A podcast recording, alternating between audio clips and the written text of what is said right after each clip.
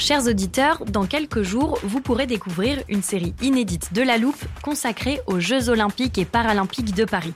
À trois mois de la cérémonie d'ouverture, on s'est demandé comment réussir ces JO.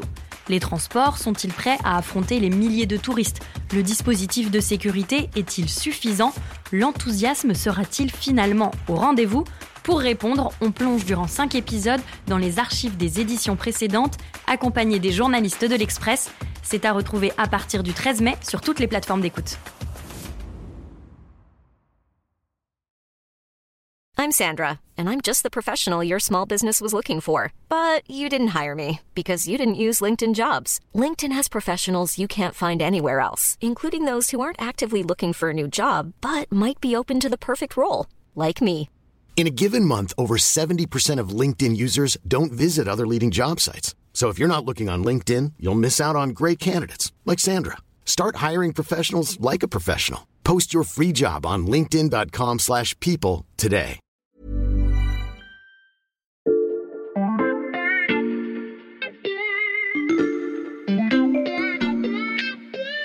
Salut, c'est Xavier Yvon. Nous sommes le mardi 7 février 2023. Bienvenue dans La Loupe, le podcast quotidien de l'Express.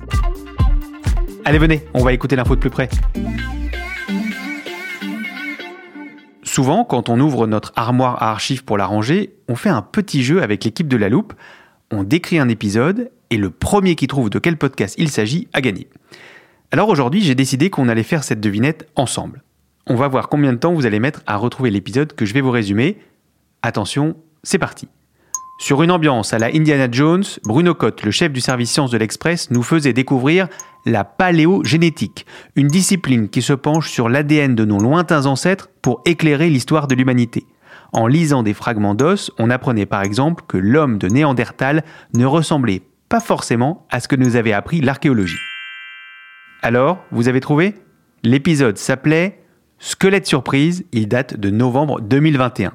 Bruno nous y racontait également comment la paléogénétique permettait de retracer les vagues migratoires en Europe et donc nos origines. Outre les 2% de séquences ADN issues de l'homme de Néandertal, pour le reste, nous sommes complètement sapiens et avons des séquences issues des chasseurs-cueilleurs du paléolithique, 8%, près de 60% venant des fermiers venus du croissant fertile, caractéristiques, eux, du néolithique, et environ entre 30 et 40%, ça dépend, d'un peuple complètement méconnu qu'on n'avait pas vu passer, qui s'appelle les Yamnaya, en provenance directe des steppes du nord de la mer Noire. Ensemble, on avait ensuite évoqué certaines des applications de la paléogénétique, par exemple remettre en cause les idées reçues, racistes ou sexistes, ou même mieux comprendre la propagation du Covid. Si ça vous intrigue, le mieux c'est d'aller écouter cet épisode en entier. Car aujourd'hui, nous allons utiliser toutes nos connaissances sur la paléogénétique pour s'intéresser à notre système immunitaire. Comment les gènes de nos ancêtres ont encore une influence sur notre santé au quotidien? Et comment les chercheurs pourraient s'en servir pour nous soigner dans le futur, par exemple en découpant notre ADN.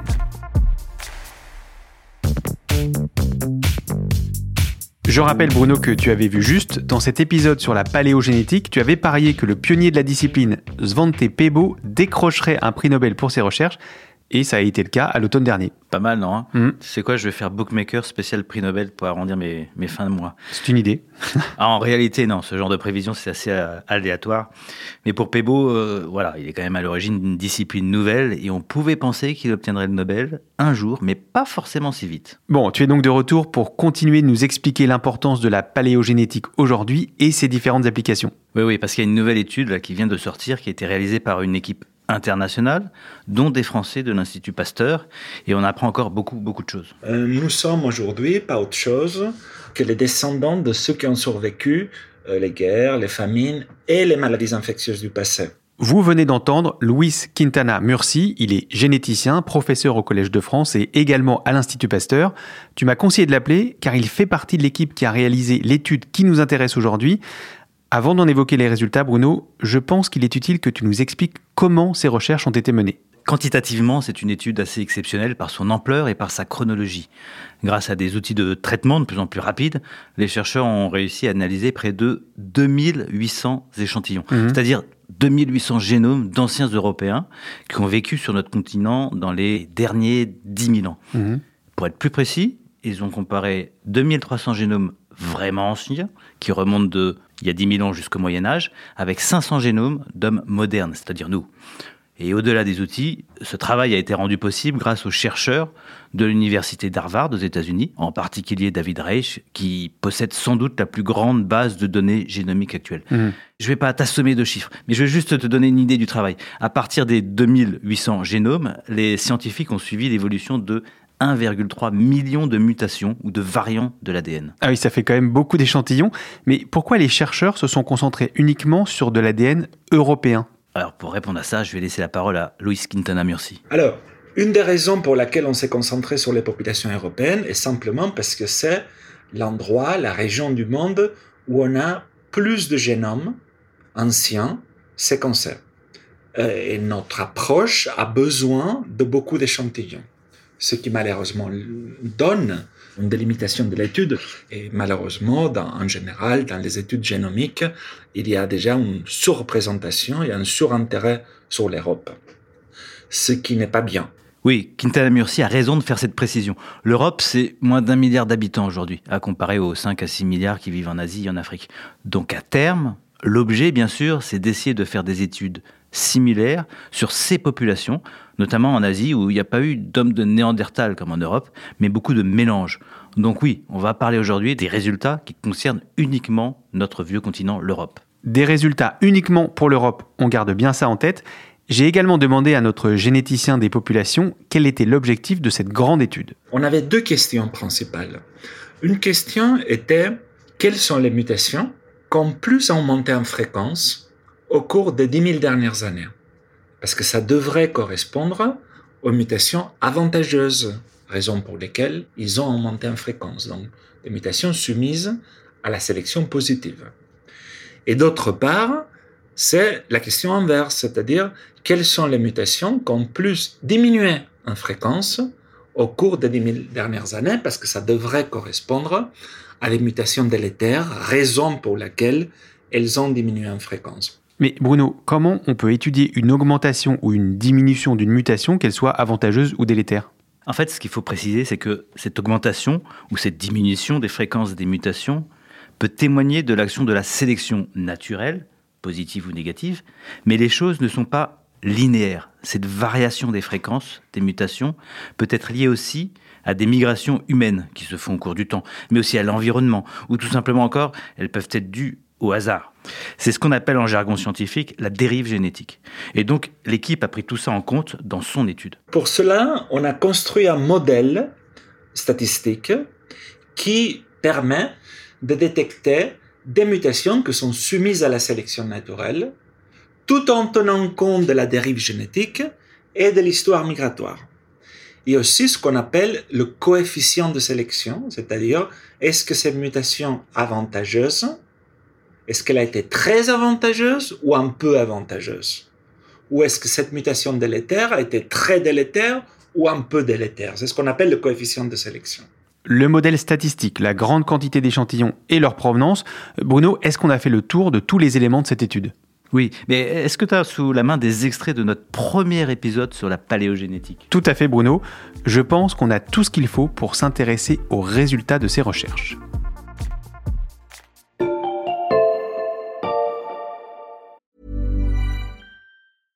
Hiring for your small business? If you're not looking for professionals on LinkedIn, you're looking in the wrong place. That's like looking for your car keys in a fish tank. LinkedIn helps you hire professionals you can't find anywhere else, even those who aren't actively searching for a new job but might be open to the perfect role. In a given month, over 70% of LinkedIn users don't even visit other leading job sites. So start looking in the right place. With LinkedIn, you can hire professionals like a professional. Post your free job on linkedin.com/people slash people today.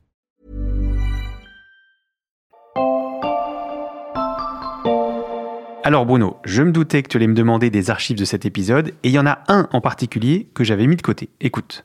Très vite, en fait, après l'apparition du Covid, on s'est aperçu que 15% des formes graves liées à cette infection s'expliquaient par des prédispositions génétiques. Ça, c'est une équipe française qui a fait ce travail-là.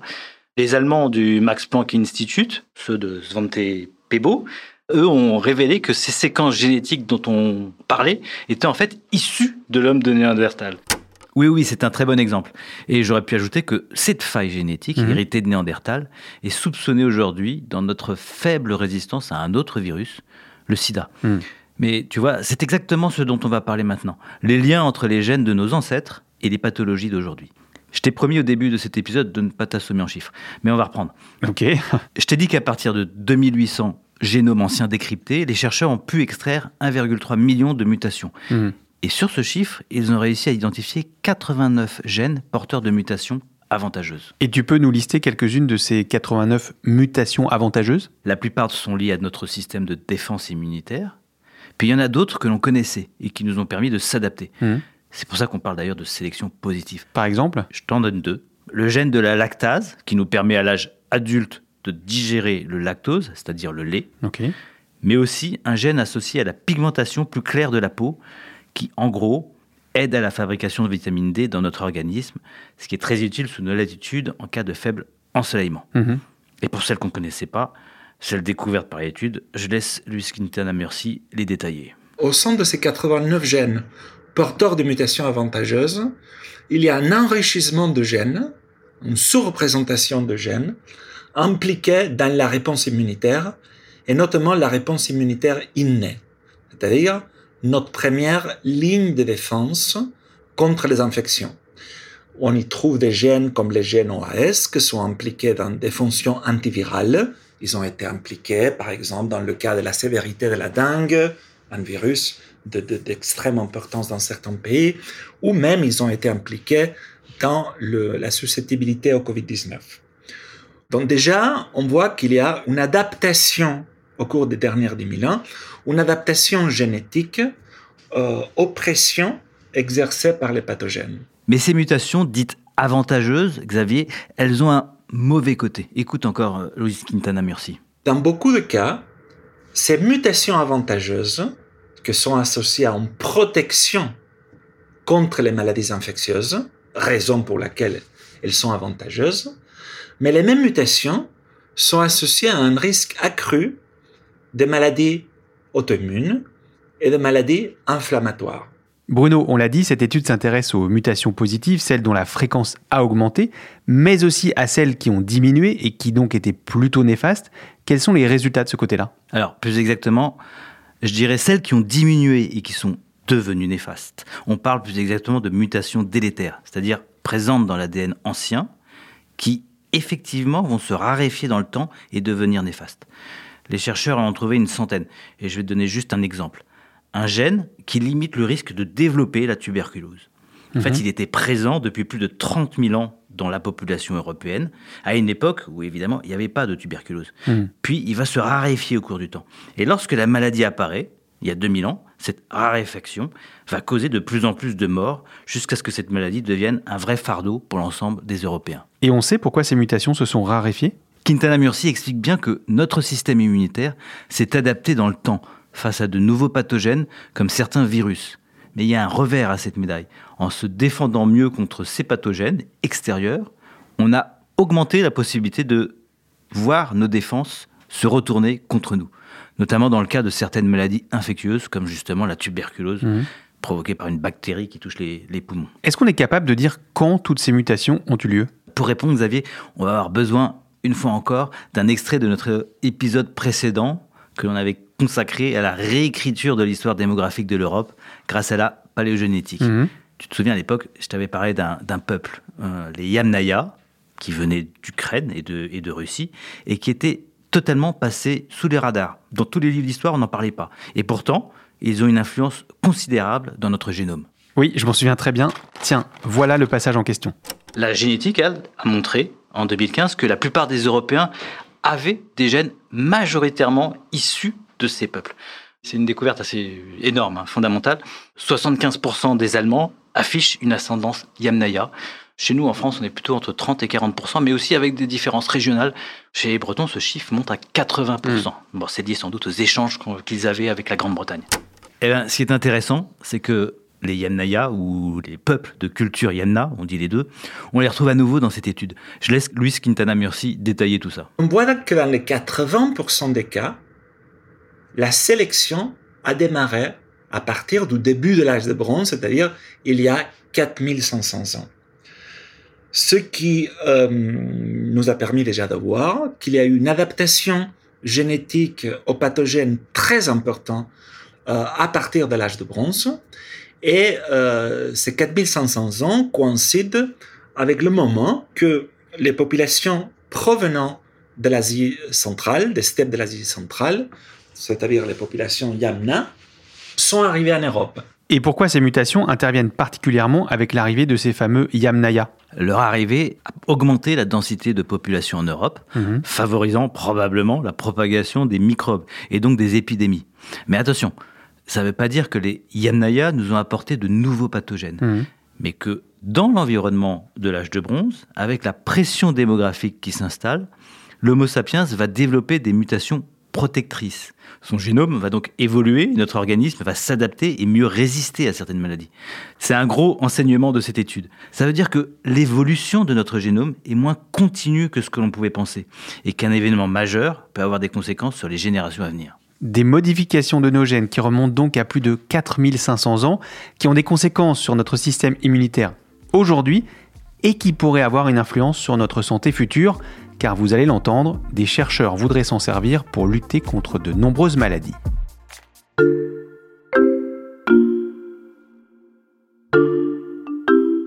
Avant de continuer sur les applications concrètes de ces recherches, je peux faire une toute petite précision sur un des résultats? Mais bien sûr. Euh, on l'avait dit dans un épisode précédent, ce qui est intéressant avec la paléogénétique, c'est qu'elle permet de démonter quelques clichés. Et eh bien là encore, c'est le cas. Tu attises ma curiosité, Bruno, je t'écoute. Ben, c'est de la pure logique. On a parlé des mutations positives qui nous ont permis de lutter contre certains virus, mhm.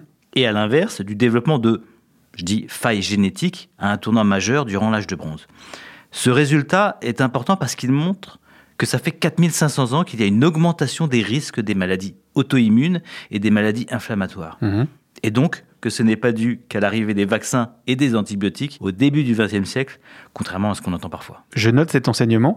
Et donc, comment on peut utiliser les résultats de cette grande étude? Ce qu'il faut voir avec cette nouvelle discipline qu'est la paléogénétique, donc l'étude de l'ADN ancien, c'est qu'elle ne se contente pas de s'intéresser à nos origines, mais qu'elle peut aussi se mettre au service de la médecine d'aujourd'hui.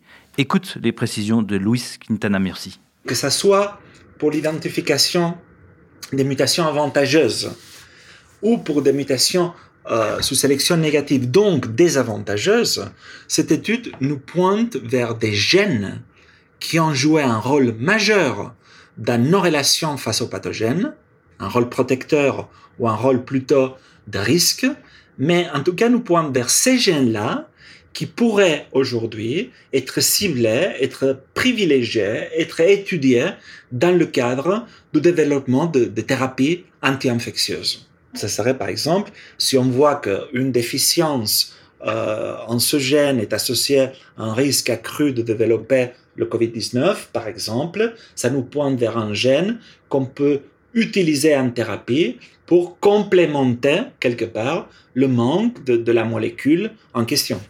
Et comment on pourrait faire ça, Bruno? Cibler un gène et le compenser? Tu vas être content, Xavier. Je vais te donner une petite définition que tu vas pouvoir ranger dans ton armoire. Alors ça tombe bien, elle est restée ouverte.